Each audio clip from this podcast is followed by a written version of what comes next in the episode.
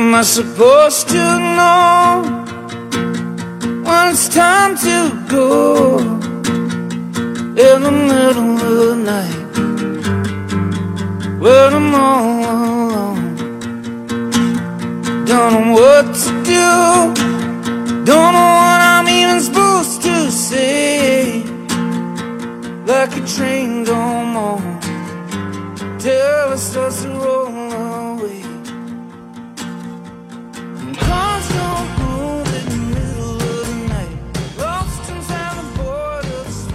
大家好，欢迎收听这一期的《学霸学渣闯美国》，我是学渣主持林飞。这一期节目呢，我们没有学霸，就是这次录音特别的其他时候不一样，因为这一次录音呢，我是在我自己家里，然后喝着小酒，对面坐着呢是一个 失联已久，然后最近又重新露面的老友，没错就是嗯、呃张扬同学，我们让张扬同学自己跟大家打个招呼吧。Hello，大家好，我是林飞，以前研究生的同学，我们认识了已经有七年了吧？对，七年了。嗯对，我在我们是一个学校毕业的，然后现在我在读博士，第五年。对，然后马上就要工作了。对，但是张扬同学非常不靠谱，就前段时间消失了非常久的时间，然后最近才刚刚露面。然后在他露面之前，我在朋友圈看到一张他非常恐怖的照片，是他在医院，然后打着石膏，是吗？对，没错，那是非常痛苦的经历了，是我出去滑雪发生了意外，像大家知道舒马赫啦，什么什么摔得昏迷啦，说我是好一点，我是摔的就是摔到医院去了，然后住住了一段时间，做了个手术，然后又很很搞笑的是，我又做了第二次手术，所以说我一共做了两次手术，消失了很长一段时间，最终算基本上康复了吧，然后对现在可以可以可以玩了。就我有看到你手上的伤疤，就是非常长的一道刀疤，你缝了几针？对，这个是数不清了，你可以看到这是两两个刀疤吧，对，这是就他手臂前面一个刀疤，然后手臂后面一个我。是直到手术之后，我才我才明白，人的前臂是有两根骨头的，一个尺骨，一个桡骨。然后我当时两个都摔断了，一个摔了三段，一个摔了四段。然后所以所以当时嘛，那个医生也说你是确实这么，确实是我们见到的比较严重的一个一个人了，他们也做的做的比较认真。但是呢，因为两个骨头都断了，所以这个相对长短不太好控制。当他做完的时候，其中一个骨头是过长的，然后我又回到回到国内做了第二次手术，在在济南做第二次手术，然后就把那个长的骨头再弄短一点。对，就是把那个板儿拆开，然后切断、切碎了，然后把把骨头放回来，再再卡上，天就这么，一个步骤。那个感觉很痛哎。对啊，但是还好啦，因为是那个呃全麻嘛，全麻不会有什么感受。对，他们很多做半麻的说，中间可以听到医生聊天，其实还恐挺恐怖的，不如做一个全麻，可能更放心一点。哇，那那你是缝了几针？我看到你手上好像有缝过的样子。我拆钉子拆了几十个吧，我不知道具体多少针，因为当时那个拆线儿的时候，我之前不知道，我以为只是缝上就行，后来发现他们是缝完之后，在这个伤口，这个大概有十七厘米吧，这个伤对，口，一个十七厘米十七厘米长的。伤口，在这儿钉了很多钉子，就像钉书机一样。然后拆的时候，我看那个桌桌子上大概有二十来个，我我没有细数，还是缝得很仔细，但是。天哪，我们讲了这么多恐怖血腥的场面，但是要讲一下你为什么会受伤。啊，这个当然是特别有意思了，因为这个我也烂熟于心。当我受伤之后，好多朋友都在问我这个情况，我也是给你们形容了一下。因为当时那个雪道嘛，是雪况不太好，因为是五五月五月底了。对哦，我先插一句，就张扬同学是滑雪的那个狂热爱好者，然后他这次受伤也是因为滑雪受的伤。对，这这一次也是告诉大家大概滑雪需要注意什么类似的吧。对，但是首先是我这个滑雪的这种惨痛的经历。嗯，呃，首先我当我当我从那个雪道滑滑下来的时候，是由一个较大的坡度转成一个较小的坡度，就是你可以加速了。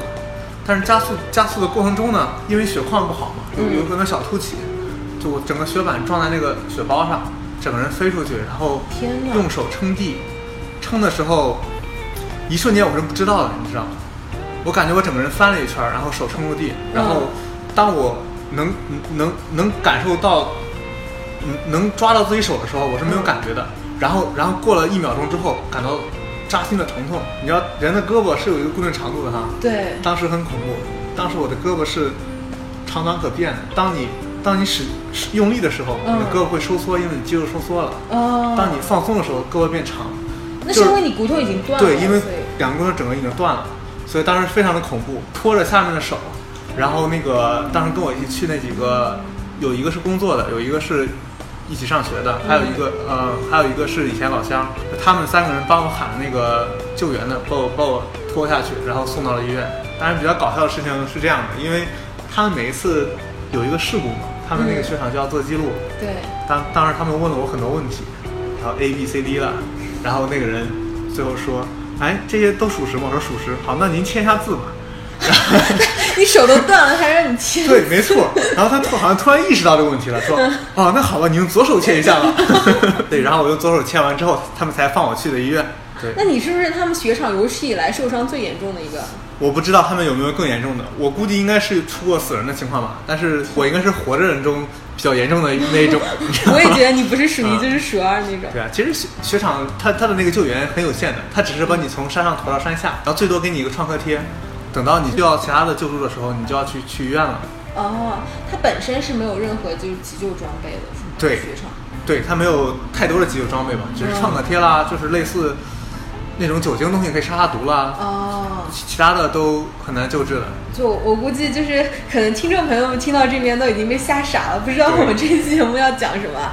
就是虽然张扬同学经历了这么严重的滑雪的一个事故，但是呢，他还心中还是对滑雪充满了非常大的热爱，是不是？是，没错。对，如果如果再让你滑雪，你还会滑吗？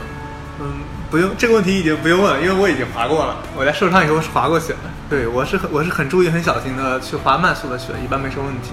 受伤之后第一次滑雪，你心里害怕吗？我我不是很害怕，因为我第一次基本上是在绿道滑的，我没有上更高级的道，就是速度是可以控制的。就是初学者那个。对，摔的话也不会摔到胳膊，因为那个速度相当的慢。嗯。当然了，这这个希望我妈不能知道，我妈要知道的话，可能回去不好交代了。对，阿姨就是请你把那个收音机关了。哎，对，没错，没错。对。OK，那我们讲了这么多，就是张扬他自己滑雪之后受伤的故事。今天这一期节目的主题呢，还是主要讲一讲滑雪，因为张扬同学其实是一个资深的那个滑雪爱好者。对。对，就是你滑雪几年了？我滑雪三年了吧。但是我滑雪的次数特别多，就是当我开始喜欢这项运动的时候，基本上是每两周去一次，或者每每周去一次，非常频繁。对，因为因为我我滑雪的起因嘛，大概就是当时博士第二年的时候，学习压力比较大，嗯，然后去出去缓解一下压力，然后就这么着爱上了滑雪。哦，所以说我还一直。受伤恢复之后，我还是一直坚持了这个滑雪这个这个东西。其实就是大家听到这边可能有个疑问，就是我们在加州，在洛杉矶这么炎热的地方，为什么会有雪呢？你能给大家简单介绍一下，就是在洛杉矶或者在加州附近，就有些什么样的滑雪的地方？其实这个道理呢很简单，就是因为这个虽然我们我们平时的温度很高，但是它是随高度随高度增长，温度变低的。这个地方又是落基山脉这些东西。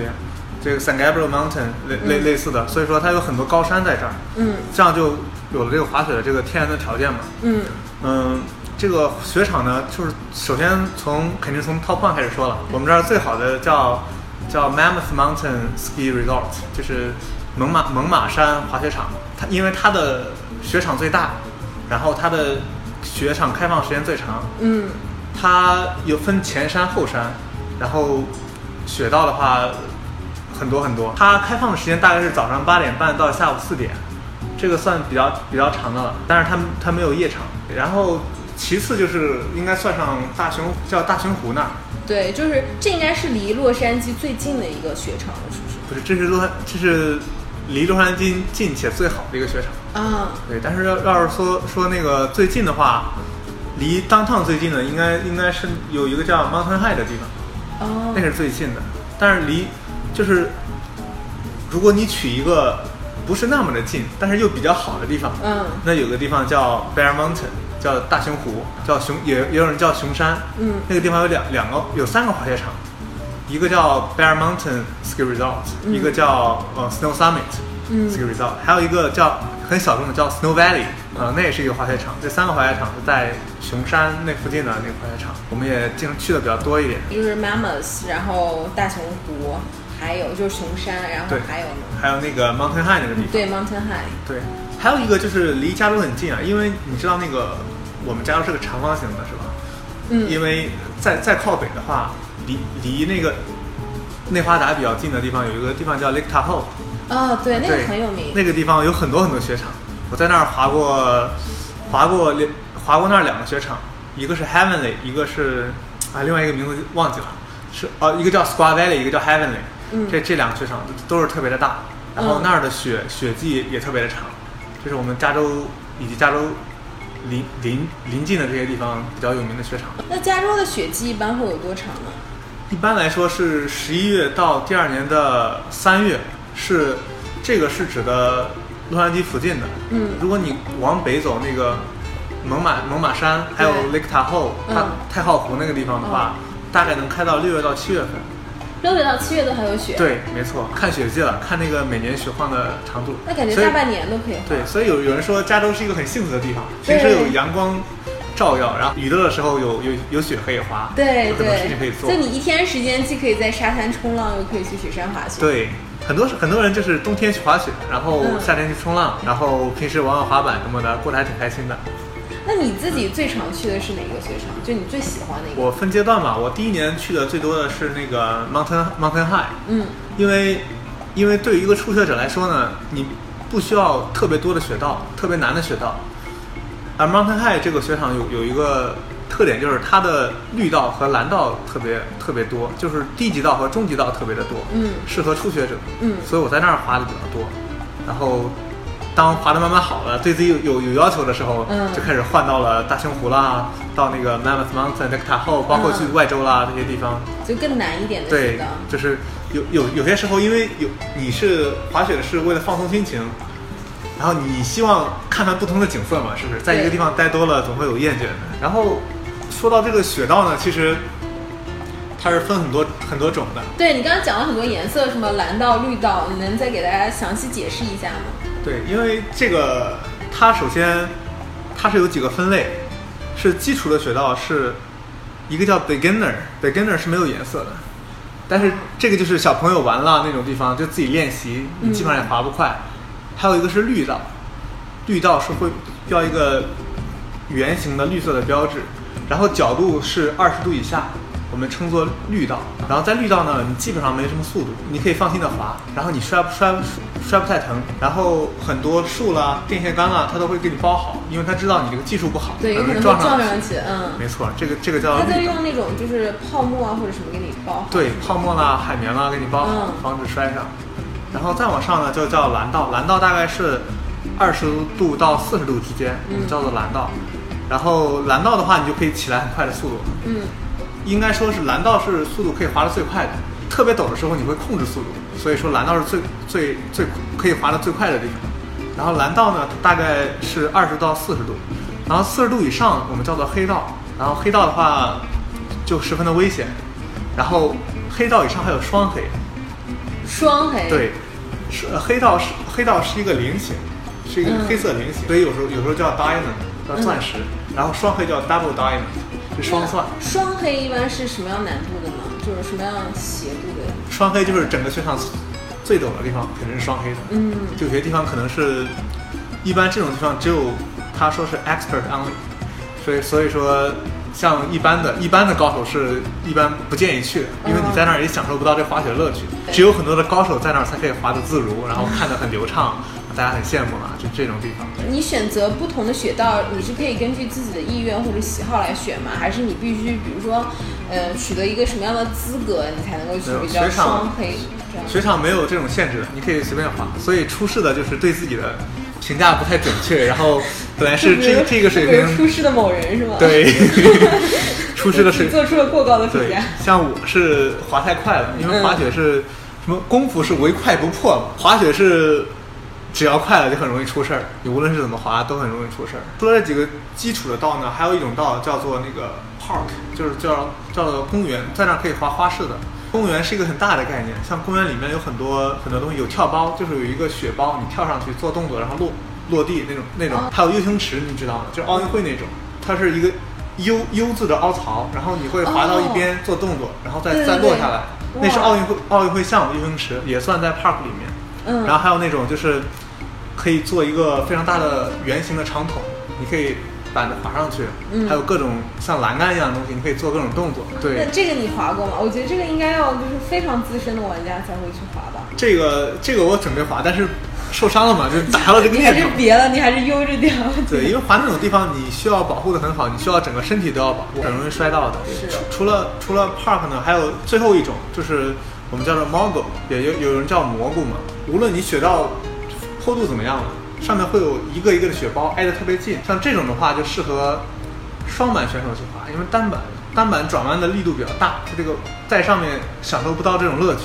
嗯双板很适合这种地形，这是最后一种比较难的，也是大家最后才会尝试的一个项目，就是这个 mogul 这个东西。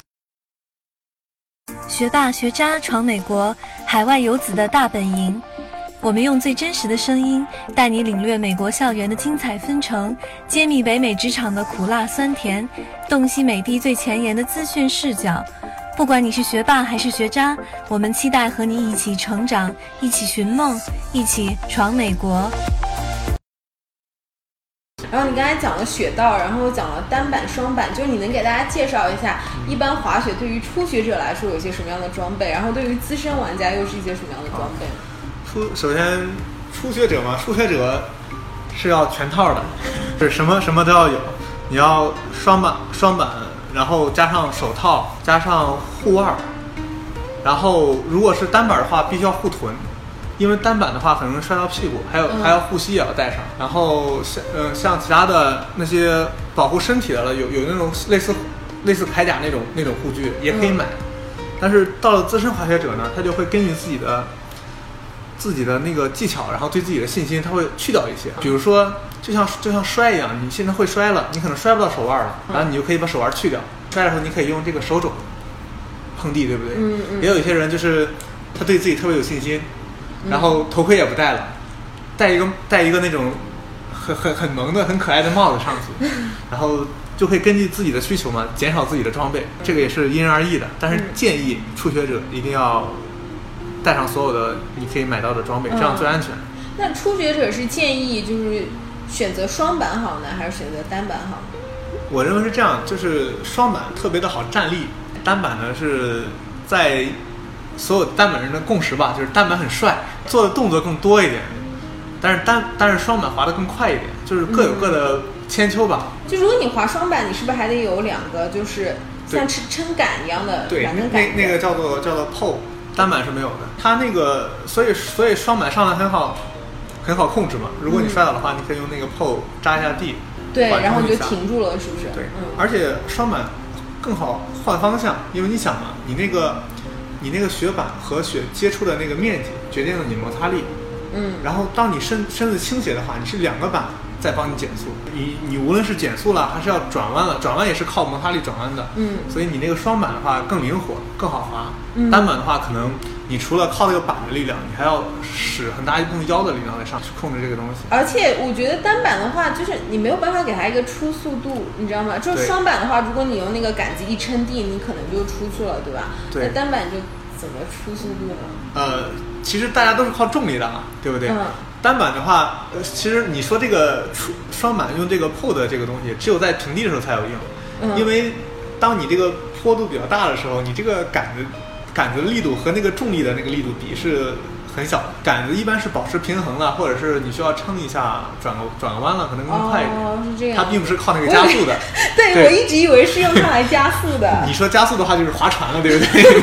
我们是滑雪，就不断的不划船。就不断的撑地，然后不断往前。嗯，没错没错，特别就是各有千秋吧，看你喜欢哪一种、都还不错了。就是你刚才说了那个，嗯，初学者，那资深玩家像你的话，你一般是用什么样的装备？我算不上资深资深吧，我是稍微好一点，就是比中级玩家要稍微好一点，因为嗯现在基本上雪道都可以上，然后动作的话可以做，但是像 Park 的话玩的不太好，像像一般的话来说，资深玩家是走的不同的风格，你知道吗？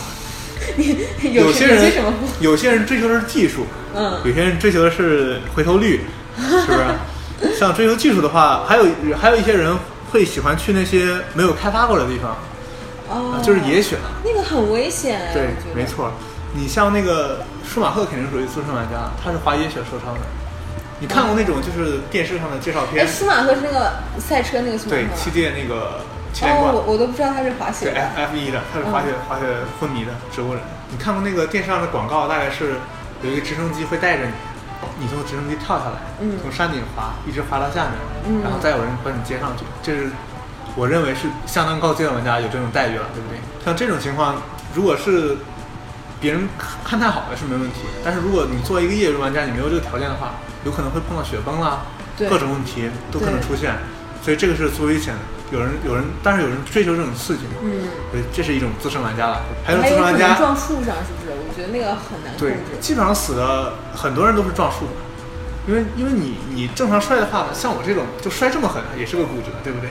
你只有撞树的时候，因为首先撞树你那个冲撞力很大，其次在这种区域人是很少的，你知道吗？对，是就没有办法救援。对，很难救援，而且还有一个问题，我就要吐槽一下了。这个美国的这个网络覆盖实在是太差了，它如果有中国的村村通工程，也不至于这样。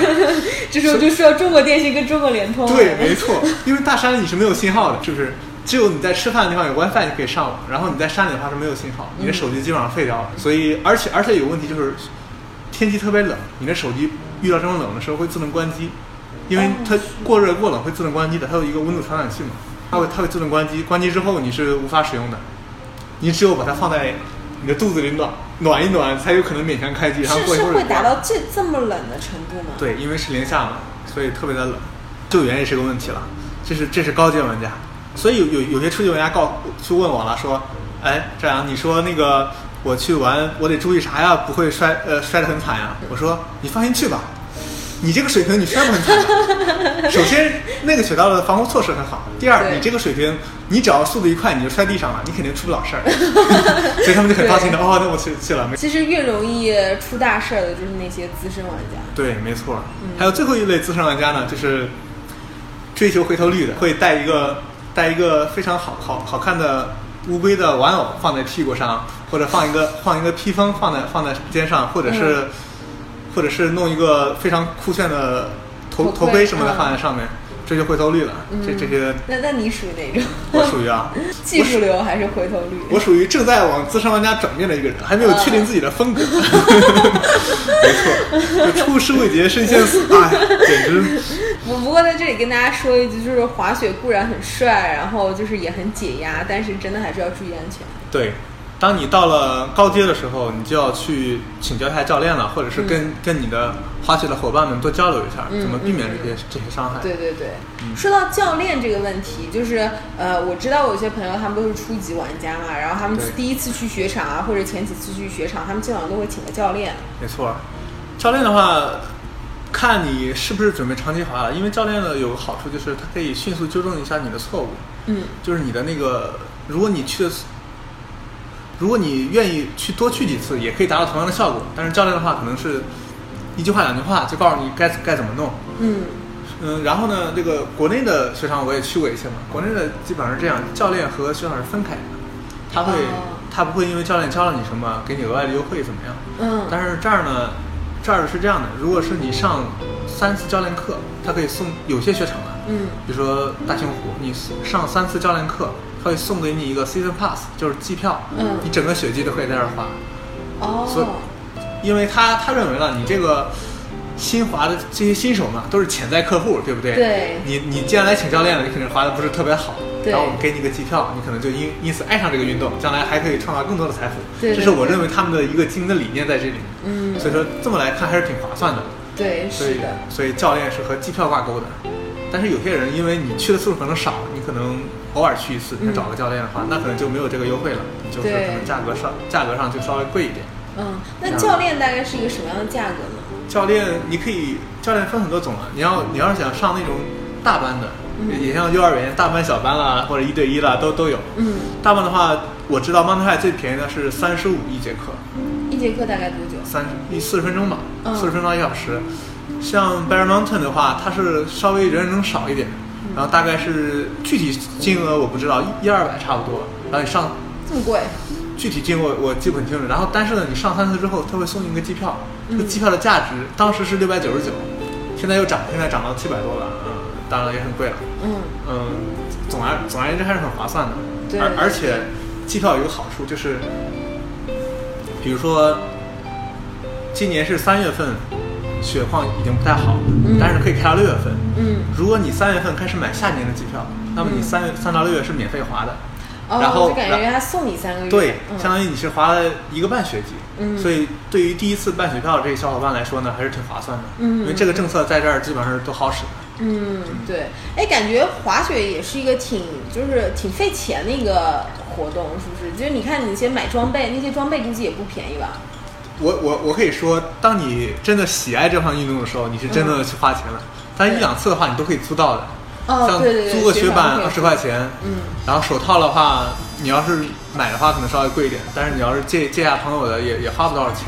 但是你要真正的是开始喜欢这个运动，你会发现买一个雪板就可以有各种各样的不同的款式，然后不同的价格，然后、嗯然后靴子啊各种的都要花钱的。就感觉让就像你刚才说的那个季票也是就是大概六七百，对，那个是比较好的雪场。对于嗯初学者来说，我第一次是办的，一百六十四四次那种，就在 Mountain Mountain High 那个地方办的，这个还算比较划算了。还有还有一些买点的都是比较便宜的，适合初学者。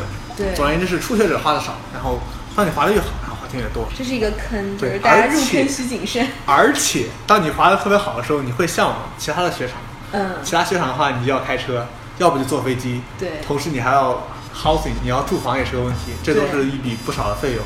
哎，说到那个开车，就是一般去那种雪场，它不是一般都在山顶嘛？对然后你可能得开一段盘山公路上去，然后那些山路上可能也有积雪，就是一般是不是会有雪链啊之类的东西？对，没错。你要这个这个你要提前做功课，你去之前你要看一下那个雪场网站的规定，嗯，比如说有些有些网站是要求，如果你是四驱车，你就你可以不不装雪链；有些网站就是你四驱车也要装雪链，因为实在是雪太厚了，嗯就是你要看相关的规定嘛。嗯，对，对，反正减速，然后雪场雪天开车的话，一定要点刹，不要长刹，否则会很容易出事故的。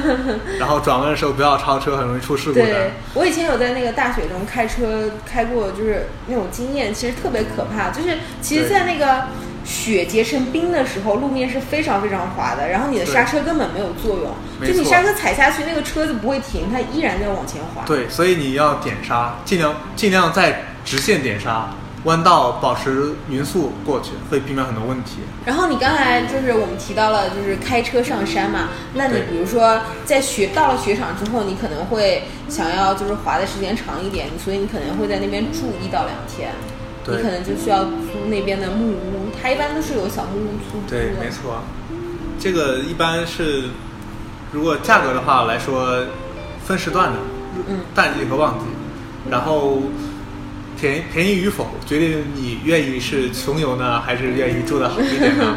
像我住过最便宜的是一个非常大的 house，我们住了十个人还是十一个人，嗯，平均一个人两两天的话，一个人就六十美金吧，哦，大概那三百六十人民币。但是我住过最贵的话，一个人要要两天，嗯、将近二百块钱，嗯也挺，嗯、看看时段，然后看住的人数，然后看各种情况决定你的这个消费消费消费的钱数。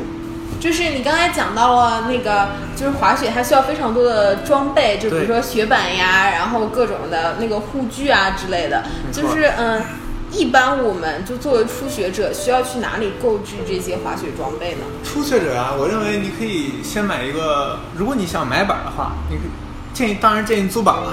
但是如果你认为买板更划算的话，你可以先买一个二手的板，因为你不知道你你喜欢什么样的板，你喜欢什么样的滑雪的状态。对，所以说，先找二手市场，或者或者是找一起一起滑雪的朋友，一般他们都会不止一个板，而且是越资深的板子越多，嗯成绩的越多，你你可以一百刀淘到一个都是很有可能的。然后当你滑得好的时候，你就要对自己定位，你定位我我希望滑得快一点呢，滑得稳一点呢，嗯还是我想做更多的动作，对，很花哨一点。或者追求回头率对。，嗯，所以这些决定了板的样式，是形状啦，是有很多形状的，有有 twin，有那个 directional twin，还有还有 chamber，各种各样的。能解释一下有一些这是这是一些什么样的板吗？twin 的话是 W 型的所以是是个像个 twin 嘛，是 W。哦，你是说它那个板上有凸起？对，这是我因为我是滑单板的嘛，我这些是对于单板说。它如果是 twin 的话，它的是容错率比较大的，就是因为它的摩擦力比较大，嗯。因为接触点是是至少是两个地方，对不对？嗯嗯嗯，然后像 chamber 呢是一个类似于 U 型。的，对，这两头是翘起的，嗯。有有一点点翘，然后这种就特别适合做动作，因为摩擦力小，对，因为你你如果想旋转这个板的话，相当于中间有一个支点，两边是可以旋转的，嗯。所以这个就特别比较适合做动作。然后像 directional twin 是跟你站姿站立的姿势定的，如果是你比较喜欢蹲着那种，你可能适合 twin，但是如果你想侧着脸脸一直朝前，你可能希望 directional twin。嗯这种板子是跟你的站姿决定的。我建议你们去看一看相关文章，有很详细的介绍，你根据怎么定位你的板子。然后还有除了这个形状呢，还有软硬，软硬是一到十，然后软比较软的那个板的话，就是你做动作比较简单一点，因为你也需要靠板的这个弯曲反弹的力量，把你弹起来做各种动作，在空中旋转。所以越软的板子越容易做动作。嗯但是如果软的板子碰到石头会有问题，因为比较软，所以容易出现波动。嗯如果你想滑行为主的话，可能你你适合一个更硬的板子。哦，原来还有这么多讲究对，，有很很多讲究。然后，当然了，这也有可能是他们营销一种手段，有差别吗？有，但是可能没有那么的大。嗯软硬是有的对，但是对于 twin 和 chamber 来说都可以滑，但是有细微的差别。哦，现在我明白了，就是为什么资深玩家他需要背这么多板，就是他可能有很多需求，就是说他有时候追求，就比如说滑得稳，然后有时候追求做各种动作，所以他没错的，而且还有一种情况就是，你知道有时候天气好，天气好的时候雪特别好，对板子没什么伤害。天气差的时候，有时候会有一些露出来的石头啦，很少，当然很少了，嗯，会伤害板子。它有有会有一些比较好的板子是学好时去滑啦，有一些不太不是特别好的啦，就雪差的时候去滑一滑，嗯这种都有可能，就是根据不同的需求、不同的场合去滑不同的板子。哇，那一般资深玩家家里都会备多少板？我知道的四五个的是有，四五个的有几个，我哇我知道的。嗯，对你你家里备着多少？我我我只有两个板子，我算半资深。嗯正在我准备买第三个板子的时候，突然出现了问题，所以就不需要第三个板子了。那你能给大家推荐一些品牌吗？品牌像比较大众的就是 Burton 啦，还有 Never Summer。像 Never Summer 板子偏软，Burton 的话是各种形状都有。嗯然后他们，因为你买买板子的话，你要注意这个板子适合多大的脚。有些板子只能只能适合比较比较窄，有些适合比较宽的。哦，是因为那个板子它本身的宽度就是不一样，是吗？对，它的宽，因为是长长，其实是你的身高决身高体重决定的，你的宽度是你脚大小决定的。所以所以你要根据你的脚，你看一下需不需要买一个 W 的，W 就是加宽的那种板。嗯，哦，所以就是我在买板之前，我还得知道，就是说我身高体重适合什么样长度的板，对还有这个讲究。对，然后根据根据这个标准，你可以适当的缩短或加长，因为越长的话滑行越好，越短的话做动作越灵活。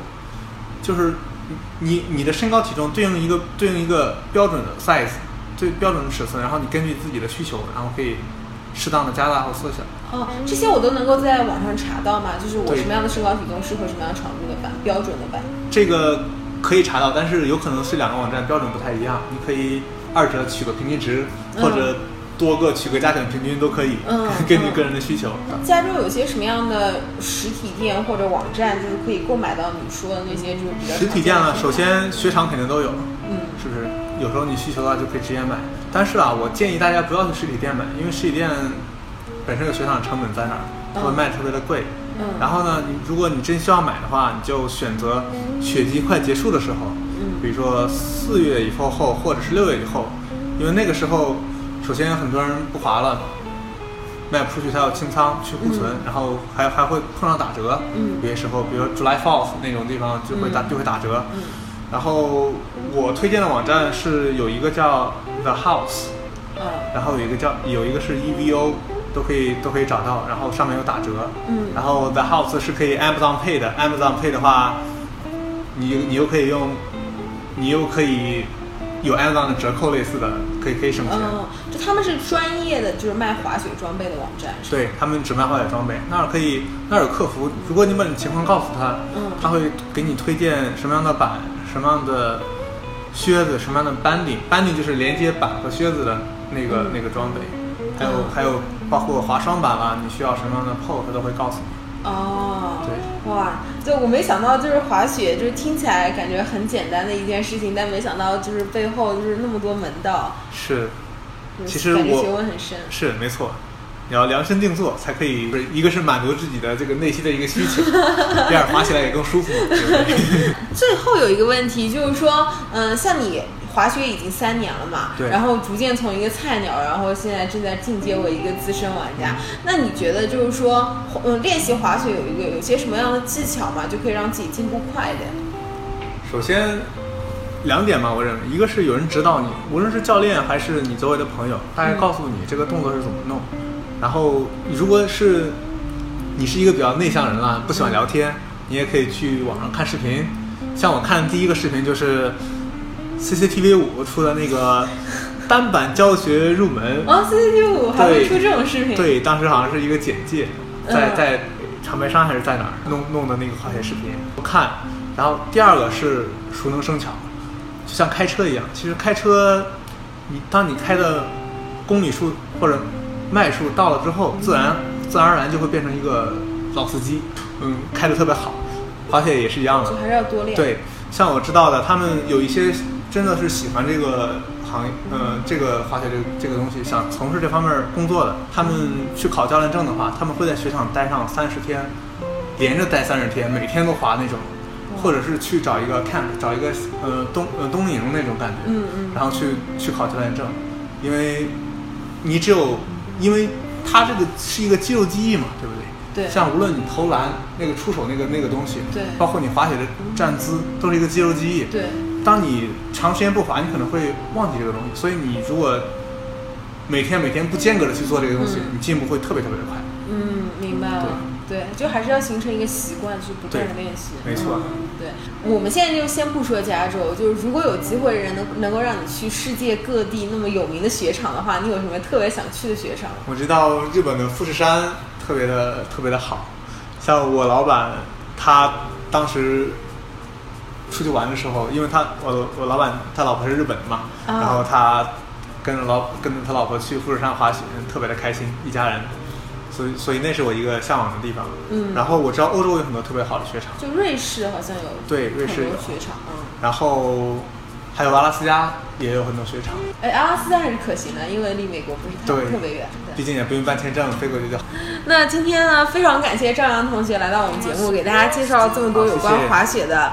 就是知识点，这些都是知识点，对。然后敲黑板 对，就是如果大家对滑雪有什么嗯特别感兴趣的地方，或者有什么问题的话呢，都可以在我们微信公众号后台留言，然后我们会就是把这些问题就发给张扬同学，然后希望张扬同学能为大家解答。好的，欢迎大家留言，谢谢大家。对，谢谢大家收听这一期的节目，这就是这期的学霸学渣闯美国，谢谢，再见，拜拜